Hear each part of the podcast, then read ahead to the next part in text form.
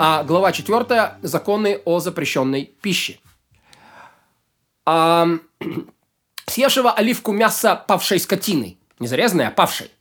Павшей дикой твари или павшей птицы. Порют. Ведь сказано, не ешьте никакой падали. А все, что не забито как следует, считается падаль. И в законах об убое будет разъяснено, какой забой соответствующий, соответствующий, какой несоответствующий. Запрет на падаль распространяется только на чистые виды животных, поскольку они могут быть забиты. А если не забиты, кошерный забой разрешено в, разрешены в пищу. Но в случае с нечистыми видами животных не помогает даже правильный забой. Забиты они как следует, умерла ли сами, отрезали ли от них от живых мяса съевшие, порят за непоедание падали и трейфы. Э, Не за поедание падали трейфы, а за поедание мяса нечистого животного. Да, то есть там не бывает падаль, не падаль, вот, потому что это не чистый вид, да, то есть падаль это антоним слова э, э, э, заре- зарезать, ашхиты. Однако здесь это не может быть шхута, потому что это нечистый вид. А съевшего чистого птицу любого размера живьем. Ну, порют как съевшего падаль. Даже если нет соливку объема, поскольку съел он ее целиком. А съевшего ее после того, как она умерла, не порют, если нет объема соливку. Потому что она уже сдохшая, и это не берья. Э, даже если в ней нет мяса соливку, но она сама с объемом в соливку, съевшего целиком подлежит наказанию за поедание падали. Окей? Значит, если она умерла, не порят, если нету, нету в ней объема с оливку. Почему это так? Она не была зарезана не кошерно, но, тем не менее, объема в ней нет. Да, и объема в ней нет. Вот. Съевшего э, с оливку мяса выкидыша чистой скотины порют, как съевшего падаль. И запрещено новорожденную скотину до ночи восьмого дня, поскольку тот, то из скотины, что не прожило 8 дней, это выкидыш, а выкидыш нельзя есть. Однако за поедание такого новорожденного не порют. Если же известно, что он родился после того, как провел положенный ему месяц в утробе матери, его, и, то есть 9 месяцев для крупной скотины и 5 для мелкой, его разрешено есть со дня рождения. Потому что по презумпции он, наверное, проживет больше 8 дней. Плацента, выходящая с мороженым детенышем скотины, запрещена в пищу, но съевшая освобождена от наказания, поскольку она не считается мясом. Съевшего с оливку мяса чистой скотины, дикой твари или птицы, которые стали трейфа, порют, ведь сказано, и мясо растерзанного трейфа зверем в поле не ешьте, псам бросайте. Трейфа, который сказано в Торе, это животное, которое стерзал лесной зверь, например, лев или пантера, а также птица, которую стерзал хищная птица, например, ястреб. И ты не можешь, ты, и не можешь ты сказать, что трейфа означает хищник, растерзал животное и убил его. Ведь если оно умерло, то стало падалью. Вот. э, А какая разница, умерло оно само, ударили его мечом или убили, или, или заломал его лев и убил? И так Писание говорит о случае, когда животное было растерзано, но не умерло. Окей? Вот, потому что если оно умерло, то понятно, что оно стало падалью, а тут хотят сказать, что оно растерзано, не умерло и не проживет свое, как бы, вот-вот само умрет. Если трефа, которая не умерла, запрещена в пищу, то возможен случай, когда пришел волк, потянул козленка за ногу, или за хвост, или за ухо, человек побежал и спас его, будет этот козленок запрещен в пищу, как говорит Писание, и мясо растерзано зверем в поле не ешьте, сам бросайте его, не запрещено есть, если не сделал его хищник мясом, пригодным лишь псу. Вот ты понял, что трефа, которая сказана в Торе, это животное, растерзанное лесным зверем и, и заломанное им, и склоняется оно к смерти. Склоняется, но еще не умерло. Даже если его забить прежде, чем оно умрет, оно будет запрещено как трефа, коль скоро невозможно ему выжить после нанесенной раны. Вот такое определение трефы. А, Вот. А получается, что мы поняли. Тора запрещает в пищу умершее животное. Точка. Неважно как. То есть падаль. Запрещает его, э, что то, что близко к смерти от нанесенных ран, хотя оно еще не умерло, и это трейфы. И также нет, э, не различают, умерло ли животное само по себе, или упало откуда-то и умерло, или было задушено, или умерло, или же зверь напал на него и убил. Так не следует различать относительно умирающего животного, растерзал ли его хищный зверь, заломал ли, или оно упало с крыши и сломало большинство ребер, или же упало... э, то есть, почему он на трейфа? Или были раздавлены органы его, или же пустили в него стрелу и пронзили сердце или легкие, или же напал на него болезнь, сам по себе по- поразило сердце или легкие, как переломало большинство ребер и тому подобное. Коль скоро животное умирает, в любом случае это трейфа. Будь этому причиной существо из плоти крови или рука небес, например. А если так, почему в Торе написано растерзанное именно? Описание говорит об обычной ситуации. Обычно оно вот поэтому умирает. Ведь если ты не скажешь так, будет запрещено только животное, растерзанное в поле. И растерзанное во дворе, например, за- запрещено не будет. Э, так ты поймешь, что Писание говорило лишь о распространенном случае. И смысл написанного запрещено в птицу... Написанного запрещено в пищу животное, которое умирает от повреждений, несовместимых с жизнью. Поэтому, говорили мудрецы, таково правило. Всякое су- существо, подобное которому не выживет, э, подобное которому не выживает, это трейфа. И в законах о забое мы объяснили, какая болезнь или повреждения делает животное, что оно не выживает. Какие не делает его трейфы. Если отрезали мясо от живого чистого животного, с коровы вырезали мясо, это мясо трейфа. И съедают от него оливку, порют, как съевшего к трейфу, поскольку это мясо скотины, которая не была забита и не умерла. Это трейф. И нет разницы, растерзал ее хищный зверь или отрезали от нее мясо ножом, э, она целиком, э, все целиком стала трефа или часть, говорит Писание, и мясо растерзанного в поле не ешьте, коль скоро скотина стала мясом в поле, то есть отрезал мясо, она становится трефой. Если скотина заболела так, что истощилась и силы, и ее силы, истощились ее силы, и она умирает, только скоро нет поврежденных органов, неизбежно приводящих к смерти. Она разрешена в пищу после забоя. Ведь Тора запрещает животное подобно растерзанным лесным зверям, которые носят повреждения, совместимые с жизнью. А тут же можно, по идее, вернуть ей жизнь. Да? То есть, когда человек умирает от голода, вот-вот умрет, это не повреждение, несовместимое в жизни. Оно совместимо с жизнью, но можно постепенно его накормить, откормить, и он вернется к жизни.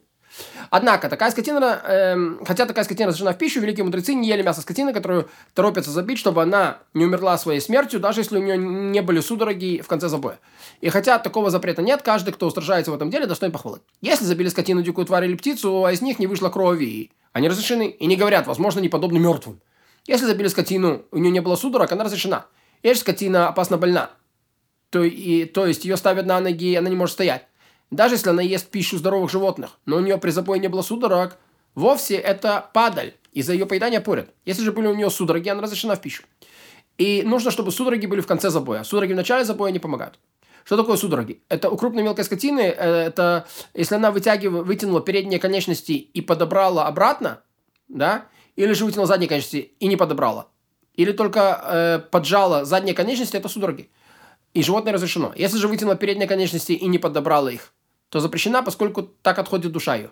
А у крупного скота в случае, когда э, как с передней конечностью, так и задней, если животное ее вытянуло и поджало, это судороги разрешено ее мясо. Если же не вытянула ни передней, ни задней конечности, не поджало, это падаль. У птицы, если а, а, она лишь мигнула глазом или дернула хвостом, это судороги. Если забили опасное больное животное ночью, не увидели, э, были у него судороги или не было, это сомнительная падаль и запрещено есть. Никакие запрещенные в пищу э, истории не соединяются между собой – кроме запрещенных для назира, как разъясняет закон о назарействе. Поэтому тот, кто взял немного запрещенного жира, немного крови, немного мяса нечистой скотины, немного... То есть ничего там не было, как маслину, немного мяса нечистой рыбы, немного мяса нечистой птицы, и тому подобное запрещенных, э, сложил их вместе, получил, получил количество соливку и съел все это, его не порят. И закон для него, то есть он нарушил закон Торы, но не наказуем. Закон для него, как для того, кто съел половину наказуемого количества. Все куски падали соединяются между собой, падаль соединяется с трефой.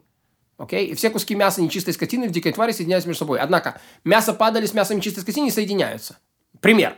Взявшего от падали, э, от быка, оленя и петуха, собравшего из них э, количество с оливку съевшего, порят, потому что все это падали.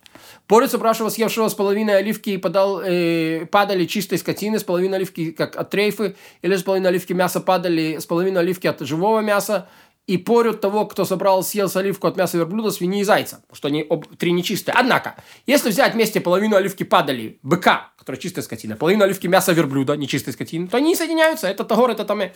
И так всех подобных случаях. И не соединяется мясо нечистой скотины и нечистой птицы или нечистой рыбы, поскольку это два разных названия. И каждый из них подлежит отдельному запрету, как мы разъяснили. Однако мясо всех нечистых птиц соединяется, как соединяется мясо нечистой скотины и дикой твари. И правило такое, мясо всех животных, запрещенных одним запретом, соединяется. Если запрещено двумя разными запретами, не соединяются. Кроме падали и трейфы, навела и трефа, поскольку трейфа начало падали. Что такое на самом деле трейфа? Это вот-вот она будет трупом. Освобожден от наказания тот, кто ест кожу, кости, жилы, рога или копыта падали, трейфы нечистой скотины, нечистой дикой твари или когти нечистой твари из тех мест, где проступает кровь, когда режут, или, для, или из их последа, несмотря на то, что все это запрещено. Ведь все это не годится в пищу. Когда в Торе было написано, имелось в виду мясо. И оно не присоединяется к мясу э, для образования к соливку. Молоко, обнаруженное в желудке падали или в желудке нечистого животного, разрешено в пищу.